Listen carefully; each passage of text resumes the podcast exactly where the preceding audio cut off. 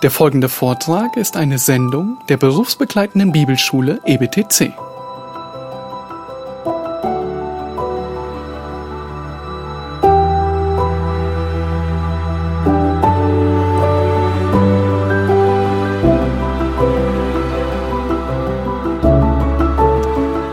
Ja, wir sehen, haben neun Punkte miteinander behandelt und kommen heute zum zehnten zuletzt. Gestern noch zuletzt haben wir uns innere Kriterien zur Glaubwürdigkeit der Bibel angesehen. Und jetzt äh, kommen wir zum zehnten Punkt. Zehntens die Bibelhaltung im Lauf der Kirchengeschichte. Das Bibelverständnis im Lauf der Kirchengeschichte. Die alte Kirche, so sagt man für die Kirche in der Zeit vom 1. bis 15, 5. Jahrhundert. Wir können sagen, die Kirche zur Zeit, da das römische Reich noch bestand, das ist die alte Kirche, gehört zum Altertum. Und wenn man Altertum sagt, dann meint man eben Rom, Griechenland und was davor ist. Dann sagt man Altertum. Und darum die alte Kirche, nachher die mittelalterliche Kirche. Ja, zur alten Kirche zitiere ich aus einem hervorragenden Buch von Eckhard Schnabel, erschienen gewiss vor etwa 30 Jahren. Inspiration und Offenbarung. Ein hervorragendes Buch. Es ist ähm, antiquarisch noch zu finden wird nicht mehr aufgelegt. Und er schreibt zur alten Kirche Folgendes, zur Bibelhaltung in der Zeit der alten Kirche. In den ersten Jahrhunderten der Kirche wurde viel und heftig über verschiedene Lehrmeinungen gestritten.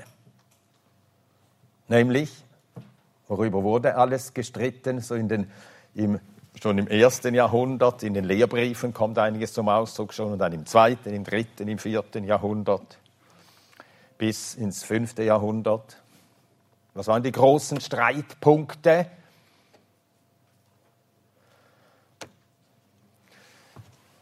Da waren die christologischen Streitigkeiten, also da ging es um die Lehre über Christus, ob er wahrer Mensch sei. Man denkt, ja, kann man das in Frage stellen? Ja, das ist in Frage gestellt worden. Er sei ein Scheinmensch gewesen, denn äh, äh, Gott könne nicht wirklich Mensch werden. Er sei nur ein Scheinmensch gewesen. Ja, und so äh, musste man natürlich die biblische Wahrheit verteidigen und sagen, nein, er ist wahrer Mensch. Dann wurde die Gottheit Christi bestritten. Er sei äh, das erste Geschöpf Gottes gewesen und durch ihn habe Gott alles erschaffen.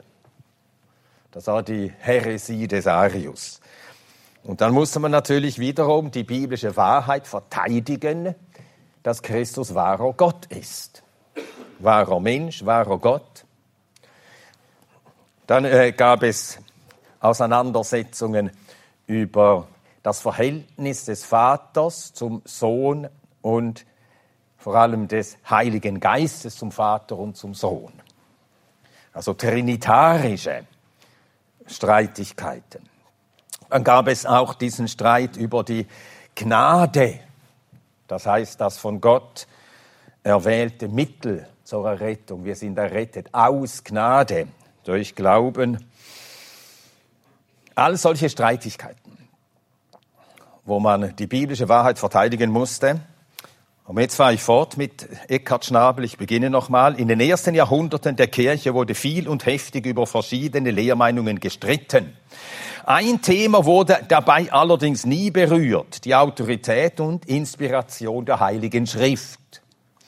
Bei aller Meinungsverschiedenheit und theologischer theologischen Gegnerschaft war man sich darüber einig, dass die Bibel Gottes Wort ist und deshalb göttliche Autorität besitzt. Was die Bibel lehrte, das war zum Teil umstritten, nicht jedoch, was die Bibel war, nämlich die gewisse und verbindliche Offenbarung Gottes. Aus diesem Grund wurde die Lehre von der Heiligen Schrift in den frühen Bekenntnissen auch nicht beschrieben und definiert. Also die frühen Bekenntnisse, die haben alle diese Wahrheiten über, über den Vater, den Sohn, über die beiden Naturen Christi, das Verhältnis der beiden Naturen zueinander, Mensch und Gott, wie verhalten sich die zueinander in Christus, die beiden Naturen, wahrer Gott, wahrer Mensch, unvermischt miteinander in einer Person verbunden. All das, äh, all solche Bekenntnisse haben eben die biblische Wahrheit verteidigt. Aber in diesen Bekenntnissen wurde nie etwas über die Heilige Schrift gesagt. Und das bedeutete so einfach selbstverständlich, alle glaubten, dass die Heilige Schrift inspiriert Wort Gottes ist. Also so viel allgemein zur äh, Bibelhaltung der alten Kirche. Jetzt noch einige Beispiele dafür. Clemens von Alexandrien. Alexandrien in Nordägypten. Er lebte von 150 bis 215. Es besteht kein Widerspruch zwischen dem Gesetz und dem Evangelium, denn beide stammen vom gleichen Urheber. An anderer Stelle sagt er, ihr habt die Schriften erforscht, welche wahr sind, welche gegeben wurden durch den Heiligen Geist. Justin der Märtyrer, als Märtyrer um 165 in Rom gestorben. Er sagt von den Propheten, sie sprachen nur die Dinge, die sie sahen und hörten, da sie mit dem Heiligen Geist erfüllt waren. Dann, man muss der Schrift glauben wegen des Vertrauens, dass wir dem schulden, der sie gesandt hat. Das Wort der Wahrheit ist von Gott gesandt. Und ferner noch, da ich davon überzeugt bin, dass keine Aussage der Bibel einer anderen widerspricht, werde ich lieber zugeben, dass ich nicht verstehe, was geschrieben steht. Dann Irenäus von äh, Lyon, 135 bis 202, die heiligen Schriften sind vollkommen, da sie gesprochen wurden durch das Wort Gottes, durch seinen Geist. Und noch Tertullian, er lebt in Nordafrika, von 160 bis 220, die Aussagen der Heiligen Schrift werden niemals der Wahrheit widersprechen. Und als letztes Zitat Aurelius Augustin. 354 bis 430. Die ganze Schrift ist mit dem Finger Gottes geschrieben, das heißt durch den Heiligen Geist, der die Männer Gottes erfüllte. Wir schöpfen unseren Glauben aus der Heiligen Schrift allein. Und diese einzige Quelle dient dazu, ihn zu befestigen. Und noch folgendes Zitat. Ich habe es gelernt, mich in diesem vorbehaltlosen Respekt nur den kanonischen Büchern der Bibel zu beugen. Einzig von diesen glaube ich mit aller Gewissheit, dass ihre Verfasser von jedem Irrtum frei waren. An der Irrtumslosigkeit der Schrift zu zweifeln wäre Sünde. Dann zur Bibelhaltung der Reformatoren. Er deckt sich ganz mit dem Bibelverständnis der alten Kirche. Folgendes von Luther, und zwar, ich zitiere aus äh, einer hervorragenden Dogmatik, geschrieben vom äh, deutschen Lutheraner Franz Pieper, mit IE, Franz Pieper, christliche Dogmatik. Äh, sucht das, in, äh, also wer eine gute Dogmatik will, Sie ist wirklich gut und vor allem Deutsch. Ist ja nicht immer alles ausländisch lesen. Also, Franz Pieper, er zitiert, er sagt Folgendes zur Inspiration, zum Inspirationsverständnis Luthers. Luther hat unter Inspiration der Schrift nichts anderes als die Verbalinspiration verstanden. Er sagte nämlich zur näheren Erklärung der Meditatio in seiner Anweisung zum Studium der Schrift. Also Meditatio heißt Nachsinnen. Nachsinnen. Und jetzt das Luther-Zitat. Zum anderen sollst du meditieren, also nachsinnen. das ist nicht allein im Herzen, sondern auch äußerlich die mündliche Rede und buchstabische Worte im Buch. Immer treiben und reiben, lesen und wiederlesen, mit fleißigem Aufmerken und Nachdenken, was der Heilige Geist damit meint. Ja. Dann einige Zitate, die ich ähm, aus diesem Band von Adolf Zahn, ich habe den Band schon erwähnt, aus diesem Band übernommen habe. Also lauter Worte von Luther. Die Heilige Schrift ist Gottes Wort geschrieben und in Buchstaben gebildet. Dann, die Schrift hat noch nie geirrt. Dann, die Heilige Schrift, die, der Heilige Geist spricht kein Wort vergeblich. Und dann Scriptura mentiri non potest. Die Schrift kann nicht lügen. Dann Johannes Calvin. Er schreibt in der Institutio im ersten Buch, im siebten Kapitel, im ersten Absatz.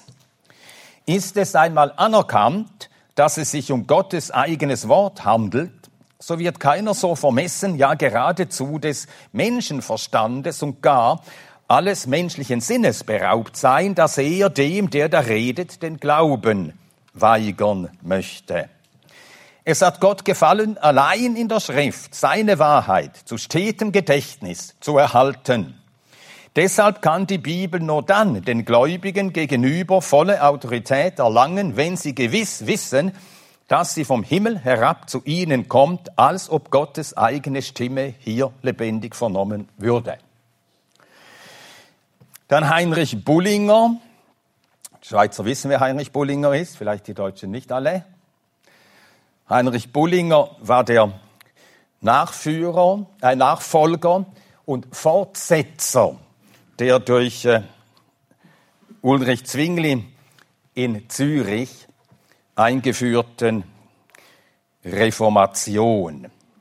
Der Fortführer und der Befestiger also in der Schweizer Kirchengeschichte heißt er der Vater der reformierten Kirche. Er war wirklich ein geistlicher Vater, wirklich geistlich. Ja, also nicht einfach ein Funktionär. Und er hatte das zweite helvetische Bekenntnis verfasst, 1566. Und das war das offizielle Glaubensbekenntnis der reformierten Kirche der Schweiz bis äh, kurz vor dem Ersten Weltkrieg. Und dann hat man es gekippt, weil man es nicht mehr glaubte. Auch nicht glaubte, was Heinrich Bullinger zur Heiligen Schrift sagt. Also Heinrich Bullinger. Wir glauben und bekennen, dass die kanonischen Schriften der heiligen Propheten und Apostel beider Testamente das wahre Wort Gottes sind und dass sie aus sich selbst heraus Kraft und Grund genug haben, ohne der Bestätigung der Menschen zu bedürfen. Wenn also heute dieses Wort Gottes durch rechtmäßig berufene Prediger in der Kirche verkündigt wird, glauben wir, dass Gottes Wort selbst verkündigt und von den Gläubigen vernommen werde. Ja, also das zeigt deutlich, was der Glaube der Reformatoren war bezüglich der Schrift und so hielt, äh, verhielt es sich auch mit den reformatorischen Kirchen. Einige Beispiele dafür. Zunächst ein Zitat aus dem Westminster Confession of Faith 1646 verfasst. Ein Werk britischer Puritaner. Zur Autorität der Bibel steht dort, die Autorität der Heiligen Schrift, deren wegen man ihr glauben und gehorchen soll, beruht nicht auf dem Zeugnis irgendeines Menschen oder irgendeiner Kirche, sondern gänzlich auf Gott als ihrem Autor. Und sie ist deswegen anzunehmen, weil sie das Wort Gottes ist. Dann ein von den Baptisten verfasstes Bekenntnis, das zweite Londoner Bekenntnis von 1689. Die Heilige Schrift ist der einzige hinreichende, sichere und unfehlbare Maßstab aller rettenden Erkenntnis, allen Glaubens und allen Gehorsams. Die Autorität der Heiligen Schrift hängt nicht von dem Zeugnis irgendeines Menschen oder einer Kirche ab, sondern nur von Gott, ihrem Autor. Deshalb soll sie angenommen werden, weil sie das Wort Gottes ist. Dann äh, ein Bekenntnis des äh, großen Gelehrten Albrecht Bengel. Er lebte von 1687 bis 1752. Überhaupt die Heilige Schrift im Alten und Neuen Testaments, welche durch alle ihre Teile sehr eng zusammenhängt, hat einen göttlichen Ursprung. Was Gottes Propheten sagen, sagt Gott. Was er dem Johannes diktiert, ist ebenso viel, als ob er es eigenhändig geschrieben hätte. Jesus Christus hat seine Offenbarung Johannes diktiert, Wort zu Wort gleichsam protokolliert. Jedes Wort vom Geist Gottes ausgegangen hat eine geistliche Kraft. Umso weniger ist es zu bezweifeln, dass alle Buchstaben des Neuen Testaments gezählt seien, wie der Herr von den Haaren auf dem Haupt der Seinen sagt. Auch der kleinste Teil der aus göttlichem Mund hervorgegangenen Rede ist göttlich. Und noch ein Zitat von Johann Wesley, 18. Jahrhundert. Er schrieb in sein Tagebuch am 24. Juli 1776, wenn es irgendeinen Fehler in der Bibel gibt, können es auch tausend sein. Wenn es in diesem Buch einen einzigen Irrtum gibt, dann ist es nicht vom Gott der Wahrheit gekommen. Wesley war ja bekanntlich Anglikaner und blieb es auch. Erst nach seinem Tod wurden die Gemeinden, die durch ihn, durch sein Wirken und seine Mitarbeiter entstanden waren, waren zu einer eigenständigen Freikirche, also methodistischen Kirche. Also Johann Wesley war äh, Anglikaner und dachte, wie alle Anglikaner damals noch dachten. Und das hielt unter den Freikirchen an im 19. und weit hinein noch ins 20. Jahrhundert, aber inzwischen ist die Bibelhaltung in den Freikirchen auch angeschlagen. Achtet einmal darauf, wie äh, Glaubensbekenntnisse lauten in verschiedenen Gemeinschaften, Freikirchen, Ausbildungsstätten. Und was fehlt, ist, das ist auffällig, was fehlt, ist das Bekenntnis der Irrtumslosigkeit. Man sagt einfach zuverlässig, Richtschnur für Glauben und Leben, aber Irrtumslosigkeit wird nicht mehr gesagt. Weil man eben sagt, ja, es sind da eben auch gewisse Fehler drin in der Bibel. Ja, also ein Beispiel für die Bibelhaltung der Freikirchen im 19. Jahrhundert, C.H. Spurgeon. Ich glaube, dass es vom Anfang bis zum Schluss keinen einzigen Fehler in den Urschriften der Bibel gibt. Wenn ich nicht an die Fehlerlosigkeit des Buches glaubte, hätte ich lieber keine Bibel. Nun, wie kam es denn zur Bibelkritik? Elftens also Entstehung und Geschichte der Bibelkritik.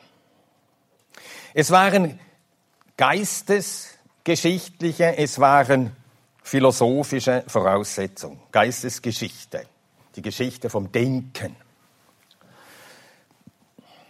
Nun ist es so, der äh, mittelalterliche Mensch und wir sagen, das Mittelalter sei, habe gedauert, sagen wir einfach grob bis zur Reformation. Der, äh, der mittelalterliche Mensch war heteronom. Was heißt das? Er lebte nicht in dieser Vorstellung, dass er sich selbst Gesetz sei. Dem sagt man autonom, wenn man sich selbst Gesetz ist. Er war heteronom. Heteronom heißt, unter fremdem Gesetz.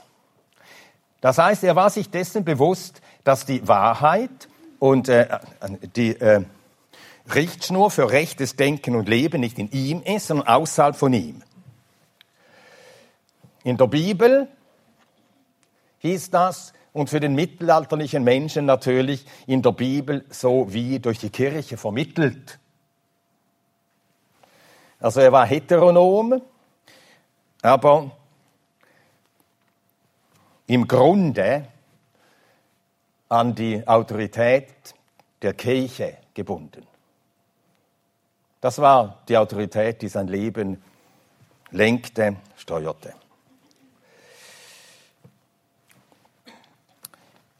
Es kam zu einer Wende, zu ein, geradezu zu einem Umsturz dieses Verhältnisses mit dem Aufkommen, ich nenne eine erste äh, Regung in die Richtung, mit dem Aufkommen der Renaissance.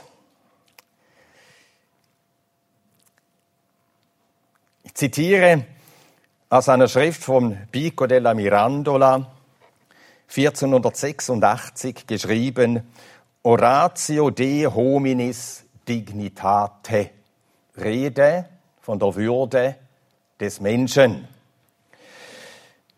Und da lässt also Pico della Mirandola Gott zum Menschen sprechen und Folgendes sagen. Du, durch keine Beschränkung eingeengt, sollst dein Wesen bilden nach deinem freien Ermessen. Denn diese Hand habe ich, denn in diese Hand habe ich dich gegeben. Also du bist dir selbst in die Hand gegeben. Ich habe dich in die Mitte der Welt gestellt. Damit du dir diejenige Gestalt schaffst, die du möchtest, gewissermaßen als freier und edler Bilder und Schöpfer deiner selbst. Und hier wird offen deklariert, der Mensch ist die Mitte der Welt. Ich bin die Mitte meiner Welt. Und es geht darum, dass ich mich verstehe, mich gestalte. Nach freiem Ermessen. Du sollst dein Wesen bilden nach deinem freien Ermessen. Und damit erklärt der Mensch sich für autonom. Dass er eben die Mitte der Welt sei. Nun wird häufig gesagt, die Reformation sei eine Frucht der Renaissance gewesen. Das stimmt nicht. Denn die Reformation war eine Gegenbewegung nicht nur gegen die Irrtümer der römisch-katholischen Kirche, sondern auch gegen diesen, ich nenne es, gegen diesen Aberglauben, dass der Mensch die Mitte der Welt sei. Also gegen Humanismus und Renaissance. Der äh, Mensch, der der reformatorischen Verkündigung glaubte und sie annahm, blieb heteronom heteronom. Das heißt, er anerkannte, die Wahrheit ist nicht in mir. Und es ist nicht in mein freies Ermessen gestellt, wie ich mich bilde, sondern er wird unter die Autorität des Wortes Gottes gestellt, lässt sich darunter stellen, freudig, gern und willig und erkennt, dass das seine wahre Freiheit ist. Ihr werdet die Wahrheit erkennen und die Wahrheit wird euch frei machen nicht mehr gebunden an die Sünde, verknechtet an die Sünde, wie Luther das so eindringlich und überzeugend darstellt in seiner Schrift vom verknechteten Willen, vom unfreien Willen. Wir sind verknechtet an die Sünde. Und dann sagt er, er drückt das so drastisch aus und so, so äh, in so äh, eingängigen Vergleichen, dass man es nicht mehr äh, vergisst. Der Mensch wird immer geritten. Immer. Hat sich ja eigentlich selbst erschaffen. Und der Mensch in der Sünde wird geritten vom Teufel. Der Teufel reitet ihn, lenkt ihn, steuert ihn. Und entweder wird der Mensch geritten vom Teufel oder von Gott. Und der Sünder, der das Evangelium hört und glaubt, er wird nicht autonom damit. Er wird frei frei von der Sünde und er wird frei, das zu sein und das zu tun, was sein, seine wahre Bestimmung ist. Gott zu dienen, Gott zu gefallen, Gott zu gehorchen. Die Freiheit des Christen ist das Gebundensein an Gott. Freigemacht von der Sünde seid ihr Sklaven der Gerechtigkeit geworden. Wo steht das?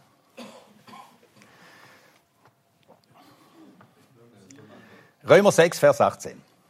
Freigemacht von der Sünde seid ihr Sklaven der Gerechtigkeit geworden. Ihr werdet die Wahrheit erkennen und die Wahrheit wird euch frei machen. Die Wahrheit über uns, wer wir sind, Sklaven der Sünde, also Johannes 8, 32, ihr werdet die Wahrheit erkennen, die Wahrheit macht euch frei.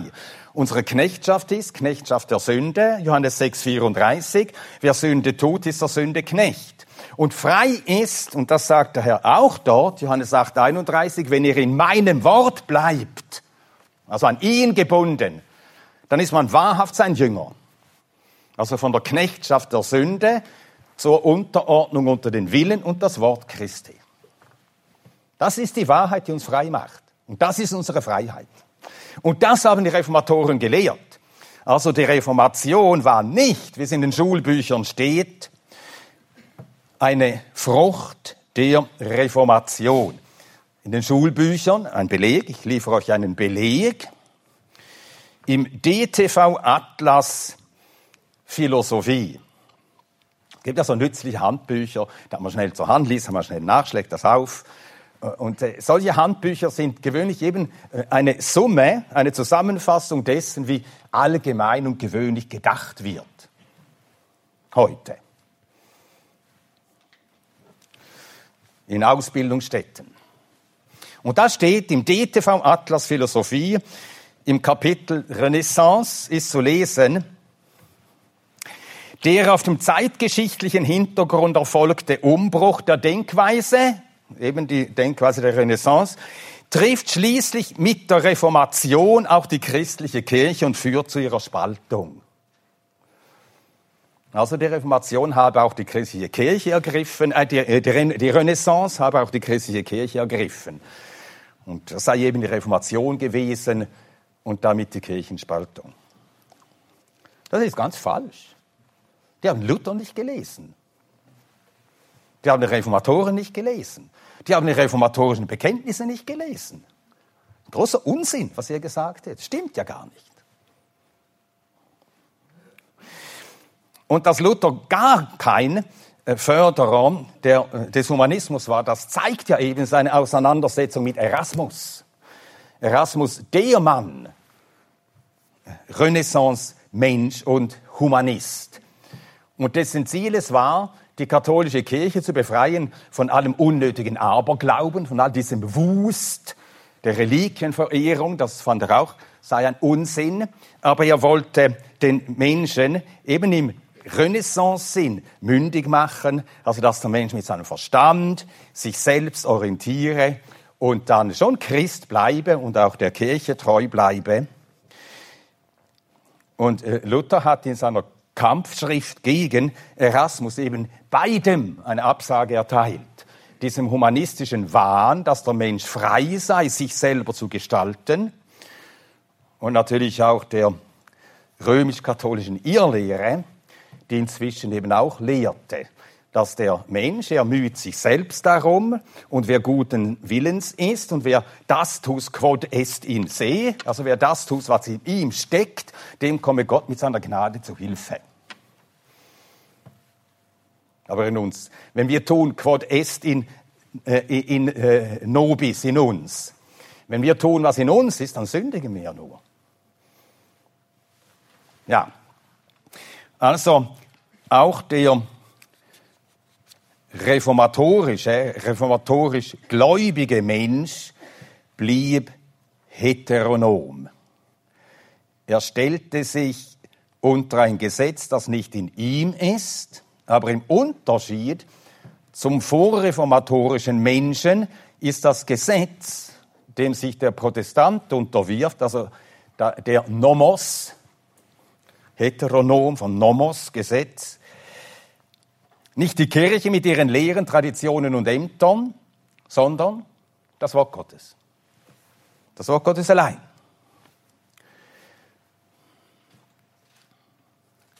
Nun, trotz Reformation, so muss man es sagen, trotz Reformation setzte sich im christlichen Abendland die Renaissance, das Denken der Renaissance des Humanismus durch und führte zum Rationalismus, nur der nächste Schritt, der Rationalismus und zum Denken der Aufklärung. Zwei Namen zum Rationalismus und zum Denken der Aufklärung, das soll genügen. Cartesius, Renatus Cartesius oder René Descartes. Er lebte von 1596 bis 1650. Der Begründer des Rationalismus. Warum sagt man Rationalismus? Nun, äh, René Descartes, der war natürlich äh, Kirchenmensch, wie alle damals waren. Und äh, im äh, katholischen Frankreich stand er unter der Autorität der römisch-katholischen Kirche. Aber er fragte sich, wie kann der Mensch Gewissheit bekommen über all das, was ihm gesagt wird und gelehrt wird. Ja, ist es denn wahr, was die römisch-katholische Kirche lehrt? Wie kann ich das herausfinden? Wie, wo, wie muss ich das mit meinem Denken bewältigen können? Und über all seinem Grübeln kam er schließlich dahin. Es gibt nur eine Sache, die nicht bezweifelt werden kann. Alles müssen wir anzweifeln. Wir müssen anzweifeln, ob der Gott, von dem geredet wird, ob der ein guter Gott ist oder vielleicht täuscht er uns. Vielleicht belügt er uns und versetzt uns in einen Wahn. Was ist denn überhaupt sicher? Und er kam dann schließlich dazu zu sagen, eine Sache ist absolut sicher, dubito, ich, ich zweifle, ergo sum. Denn auch wenn ich zweifle über alles Sein, über alle Erkenntnis, über alle Existenz, aber dass ich zweifle, dass ich zweifelnd denke und denkend zweifle, das ist, das ist da, das ist wirklich. Und so wird das für ihn zur Grundlage aller Erkenntnis dubito oder meistens sagt man cogito, ergo sum. Die Tatsache, die bloße Tatsache, dass ich zweifle und eben denkend zweifle, beweist, dass ich bin. Nun, was ist da passiert? Da war einer, der so aufwuchs, als Kind, als Jugendlicher, als Mann, unter der Autorität der Kirche, etwas außerhalb von ihm. Jetzt findet er die Grundlage, auf der es sich sein ganzes Denken und seine Existenz aufbaut, in sich selbst. Ich zweifle, also bin ich. Und das gibt die Denkrichtung vor für alle nachfolgenden Jahrhunderte dass der Mensch von sich aus die Welt, das Sein, sich selbst zu erklären sucht. Von sich aus. Der Mensch begründet sich vom Menschen her. Nun, das ist eben konsequent diese Wahrheit oder diese, nicht Wahrheit, diese Idee der Renaissance zu Ende geführt. Es bleibt nur noch ich und mein Denken, gar nichts anderes. Und alles andere ist ungewiss. Das war also René Descartes. Und dann äh, etwa 150 oder knapp 150 Jahre später Immanuel Kant.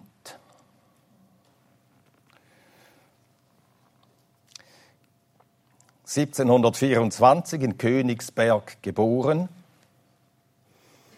heute Kaliningrad, gehört zu Russland in Königsberg geboren, 1804 in Königsberg gestorben. Kant eine faszinierende Gestalt. Ein unheimlich disziplinierter Mensch, disziplinierter Denker, sehr zuchtvoll in seinem Denken. Und doch hat er mit seinen drei Kritiken, vor allem mit der Kritik der reinen Vernunft, nachher mit der Kritik der praktischen Vernunft und nachher mit der Kritik der Urteilskraft. Damit hat er etwas angestoßen, das die ganze Philosophie bis dahin auf den Kopf gestellt hat. Denn er sagt im Gegenteil, also anders als äh, Cartesius, sagt er, dass wir auch mit unserem Denken nicht einmal uns selbst recht erkennen können. Alle Erkenntnis, soweit hat er recht, alles Denken beginnt mit sinnlicher Wahrnehmung. Wir sehen etwas, wir hören etwas, dann beginnen wir zu denken. Und dann sagt aber Kant, es ist nicht das, was wir sehen, das unser Denken prägt und bestimmt, unsere Erkenntnis, sondern wir mit unserer Denkfähigkeit erklären und definieren, was um uns herum ist. Und so macht der Mensch sich selbst mit seinem Denken die Welt, in der er ist und findet sich da zurecht. Und äh, mit, äh, dieser, mit diesem seinem Denken, das er selber sagte, das ist wie die kopernikanische Wende.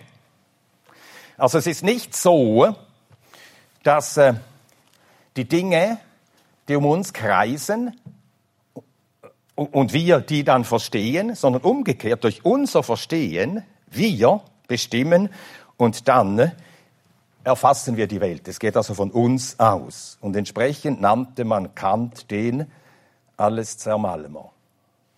Den Alleszermalmer. Er sagt, und diesen Ausdruck kennen wir, es ist ein philosophischer Begriff, aber es ist inzwischen in die äh, Allgemeinsprache eingegangen, an sich. Wir sagen das so, an sich. Kant, der sprach vom Ding an sich. Und damit meint er, so wie ein Ding ist, wir sehen es, wir, wir sehen nur, nur seine Erscheinung, aber wie das Ding an sich ist, wissen wir nicht. Das heißt, alles ist gefärbt eben durch unsere Wahrnehmung und nachher durch unseren Versuch, das denkerisch, denkerisch zu definieren und zu platzieren. Aber das Ding an sich erkennen wir nie. Und wenn man diesen Gedanken weiterspinnt, dann endet man im Agnostizismus. Und wir müssen sagen, das äh, europäische abendländische Denken ist im Agnostizismus geendet. Nicht mehr weitergekommen. Nichts mehr ist sicher, gar nichts. Keine Erkenntnis ist mehr sicher. Nun, so weit äh, wäre ein Kant nie gegangen, weil er so zuchtvoll war und weil er auch von einer praktischen Vernunft wusste, Kritik der praktischen Vernunft, dass es Dinge gibt, die sind einfach praktisch und gut und an die halten wir uns. Aber seine Definition von Aufklärung, die hatte Wirkung natürlich in Deutschland. Alle Schulkinder in Deutschland haben das irgendwann mal gelesen und teilweise früher noch auswendig gelernt. Kants Definition von Aufklärung. Aufklärung ist der Ausgang des Menschen aus seiner selbstverschuldeten Unmündigkeit. Unmündigkeit ist das Unvermögen, sich seines Verstandes ohne Leitung eines anderen zu bedienen. Also das sei Unmündigkeit, wenn man seinen Verstand verwendet, aber durch Leitung eines anderen. Damit ist auch der Christ für unmündig deklariert. Nun, vor Gott sind wir Unmündige, aber wir werden vor den Menschen mündig durch dieses Wort. Wir denken ganz bewusst unter Anleitung eines anderen. Gottes und seines Wortes. Also Kant sagt, Unmündigkeit ist das Unvermögen, sich seines Verstandes ohne Leitung eines anderen zu bedienen. Selbstverschuldet ist diese Unmündigkeit, wenn die Ursache derselben nicht am Mangel des Verstandes, sondern am Mangel der Entschließung und des Mutes liegt, sich seiner, also des Verstandes, ohne Leitung eines anderen zu bedienen. Selbstverschuldet. Daher sapere aude, wage es zu wissen. Sapere aude. Habe mutig deines eigenen Verstandes zu bedienen, ist also der Wahlspruch der Aufklärung. Und dieses Denken drang ein in die christliche Theologie und so, durch diese Art Denken muss ja Bibelkritik entstehen. Dann dürfen wir dieses Wort nicht einfach hinnehmen, wie es ist. Wir müssen es kritisch analysieren und eben Herren unseres eigenen Denkens sein.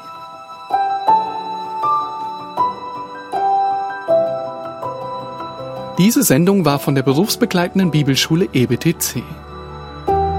Unser Ziel ist, Jünger fürs Leben zuzurüsten, um der Gemeinde Christi zu dienen. Weitere Beiträge, Bücher und Informationen findest du auf ebtc.org.